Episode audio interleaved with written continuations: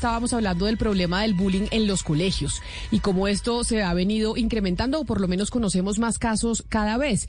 Y hubo uno, Ana Cristina, que trajimos o que traje usted directamente desde Envigado, en el, el caso de una mamá que nos contó desesperada lo que estaba pasando con su hija, en donde estaba siendo acosada sexualmente por un compañerito de un año más. Hemos registrado noticias de profesores que han acosado sexualmente a niños, pero en esta oportunidad la diferencia es que es un compañero de un, de un curso más alto que él y no ha pasado nada y el colegio no ha respondido nada.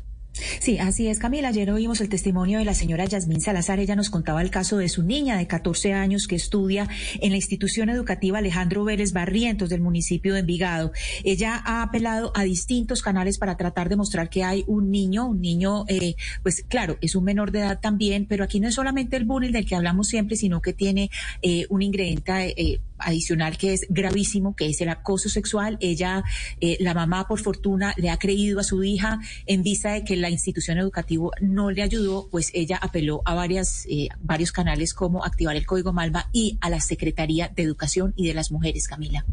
Por esa razón es que estamos en comunicación con el secretario eh, de Educación de Envigado precisamente para hablar sobre eso, Ana Cristina, para saber cuál es la respuesta que se tiene sobre este caso. Él es Juan Gabriel Vélez, secretario de Educación de Envigado. Secretario Vélez, bienvenido.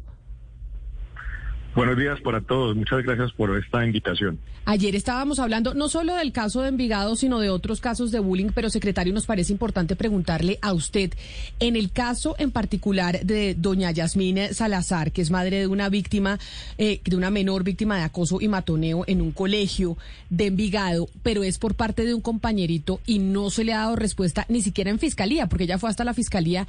¿Cuál es la respuesta que tiene pues la secretaría del municipio? Bueno, nosotros activamos la ruta de atención integral, que es nuestra responsabilidad. La norma es muy clara y una vez se tenga una alerta, una llamada, una queja que presunto tenga que ver con este tipo de riesgos y de abusos, inmediatamente cualquier institución, rector, directivo docente, maestro, puede dar como cuenta del debido proceso. Nosotros, como Secretaría de Educación, hacemos el seguimiento, que es una etapa muy importante para velar y ser veedores de que se cumpla con esa ruta de atención. Mire, ese momento para la institución que nos mencionan, una gran institución que hay que saberlo y aclararlo, eh, se activó la ruta de atención, se envía el comunicado a las entidades respectivas, la comisaría de familia, para este caso también hubo denuncia en la fiscalía, pero obviamente a nivel institucional se tiene que velar por activar ese comité de convivencia escolar, escuchar a toda la, comunidad. Ahí aparece también la personería como veedor del proceso, aparecen los gobierno escolar, los profesores, los representantes, en fin, cumplimos con toda la, la ruta que propone la ley 1620 de convivencia escolar. Recuerden que esa ruta viene desde la promoción, la prevención, la atención y el, y el seguimiento, pero para esta alerta específica se da cuenta de, del cumplimiento de la misma. Y ahora se continúa con el debido proceso, que es estar bajo las respuestas que nos dé entonces la comisaría, que nos dé la fiscalía y obviamente la atención interna de la institución psicológica para los, para los estudiantes, para las familias, cada colegio tiene docente orientador, zona de orientación escolar, cuenta con un proyecto muy grande de atención integral con diferentes profesionales. No están solos y no permitiremos ninguna ningún abuso ni ningún acoso en ninguna institución de A ver, secretario, secretario Vélez, mire, eh, agradeciéndole que usted responda en nuestra llamada, pues lo primero que hay que decir es que eh, no, señor, no se activó el comité de convivencia, lo sé de primera mano por las personas que, que, están en el colegio, no se activó ese comité. La mamá de la señora Yasmín fue a muchos lugares, apeló a muchos lugares y la vinieron a empezar a acompañar y vinieron a dar respuestas cuando se dijo que, cuando se advirtió que iba a salir en Blue Radio. Es decir, antes de esto, doña Yasmín Salazar estaba prácticamente sola.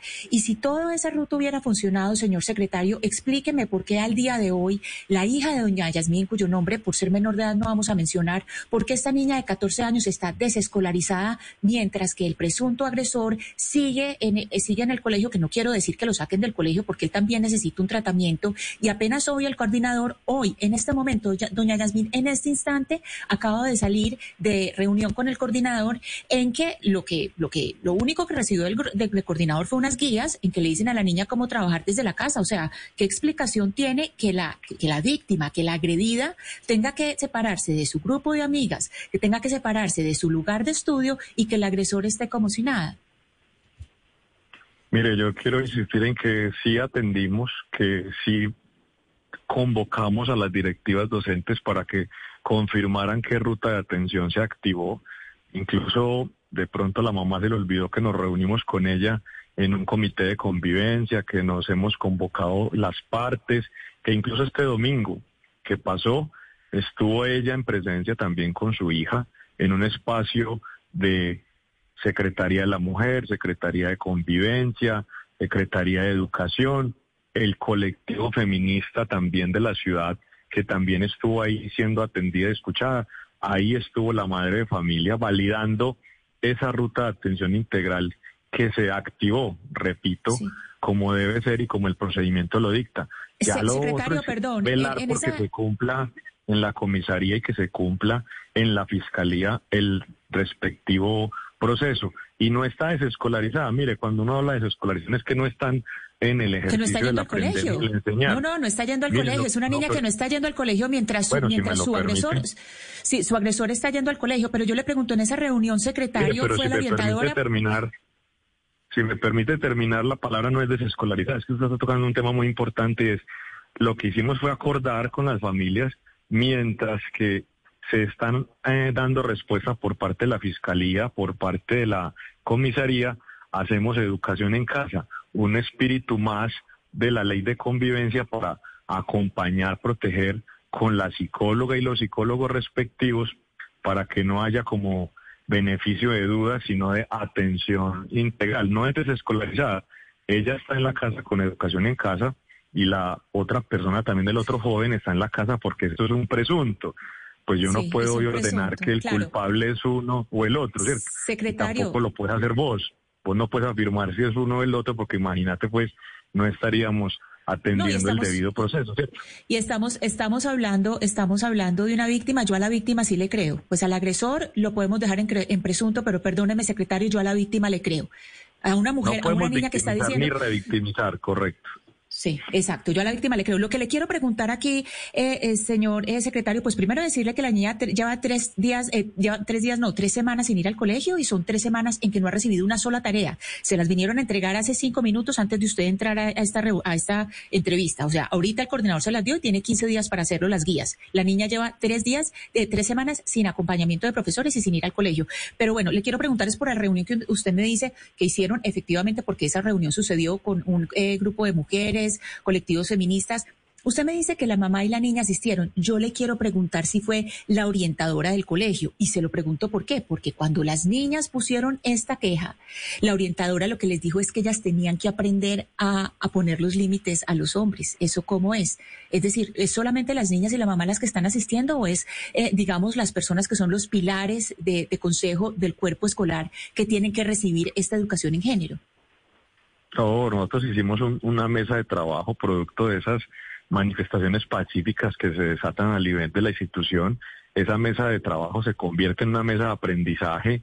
Obviamente hay una red de docentes orientadores, como lo mencionaba ahorita, una zona de orientación escolar con todo el equipo de la Secretaría de Salud, una dirección de convivencia de la Secretaría de Seguridad, que están ahí albergando esas diferentes solicitudes de nuestros estudiantes. Hombre, evaluar para valorar cada situación amerita ese estudio específico y si nuestros docentes orientadores todavía están con algunas dificultades, ponemos siempre toda la institucionalidad, tanto a los estudiantes, en este caso intervenidos por este fenómeno, como también por los maestros. Seguimos mejorando, seguimos sensibilizando en cada institución. Mire, si hoy le pregunta a todo el ecosistema educativo, no es una tarea hoy simplemente porque reaccionamos al fenómeno, sino que Envigado viene dando cuenta de un proceso de calidad en la educación, de respeto por el otro. No están solas las niñas, pero tampoco están solos los niños, ni tampoco pueden estar solos nuestros maestros, ni tampoco pueden estar solos nuestros padres de familia.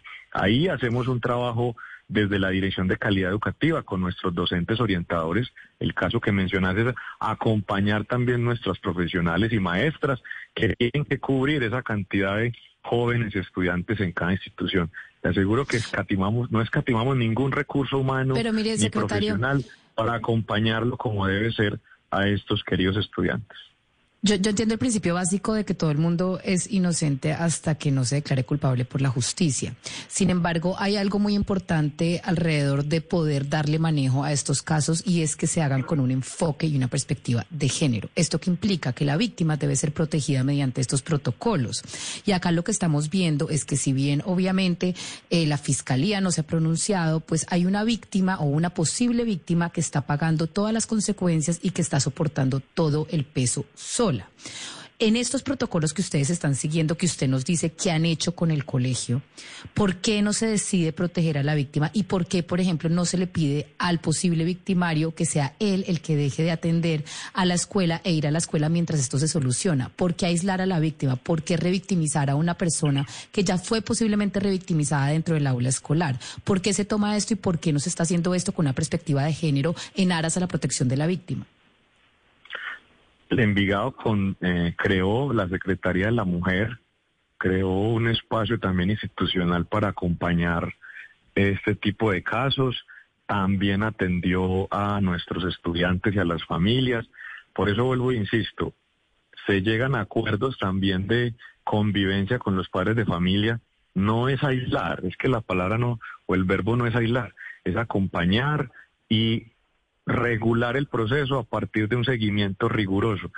Están hoy en casa y lo seguiremos haciendo mientras que la Fiscalía y la Comisaría de Familia indique, pero nuestro deber como institucionalidades de la educación es lo formativo, lo educativo, atención integral, atención inmediata con todo el músculo que tiene el sistema educativo. Y bueno, esto sirve para seguir promoviendo y difundiendo esas estrategias de promoción y prevención que todos los días están ávidas de mejora y que Envigado, como es un municipio de calidad en educación, también es un municipio en calidad en escuchar, en calidad en atención integral y en calidad en el trabajo en equipo. Secretario, hablando no solo de este caso, sino en general de cómo se manejan las cosas en los colegios, me parece importante preguntarle a usted como una autoridad en temas de educación y que puede ser referente también para otras partes de Colombia, es explicarle entonces eh, a los padres de familia que con toda la razón, como el caso de doña Yasmín, pues se angustian porque ven el problema que están teniendo sus hijos, en el caso de ella, su hija,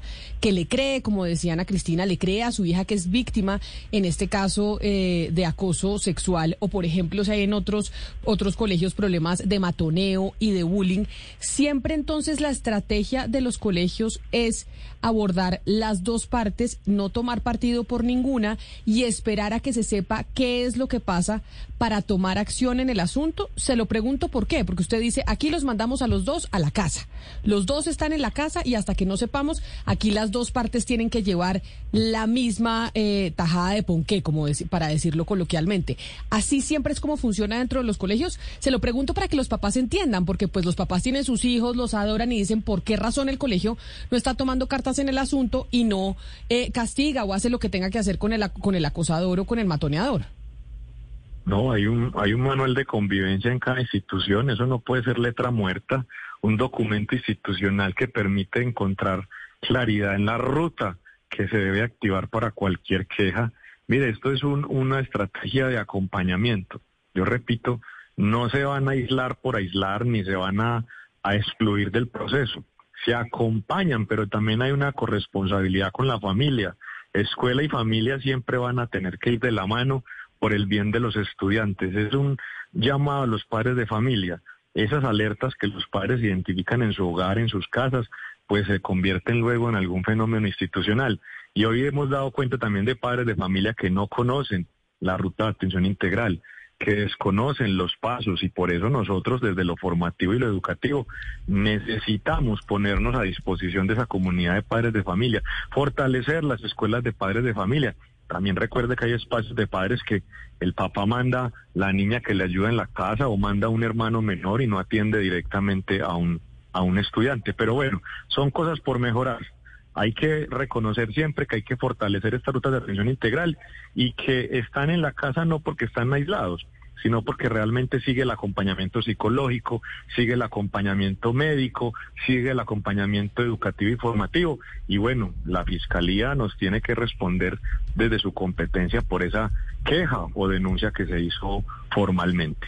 Pues es el secretario de Educación eh, del municipio de Envigado, Juan Gabriel Vélez, a propósito del tema que teníamos ayer al mediodía sobre el bullying en los colegios y en el caso de Envigado, pues una situación eh, de acoso por parte de uno de los estudiantes a una compañera. Secretario Juan Gabriel Vélez, mil gracias por habernos atendido. No, a ustedes muchas gracias por seguir difundiendo cómo debe ser esta ruta de atención integral y que la educación también marque ese respeto por el otro desde, los, desde las aulas de clase. Muchas gracias a ustedes.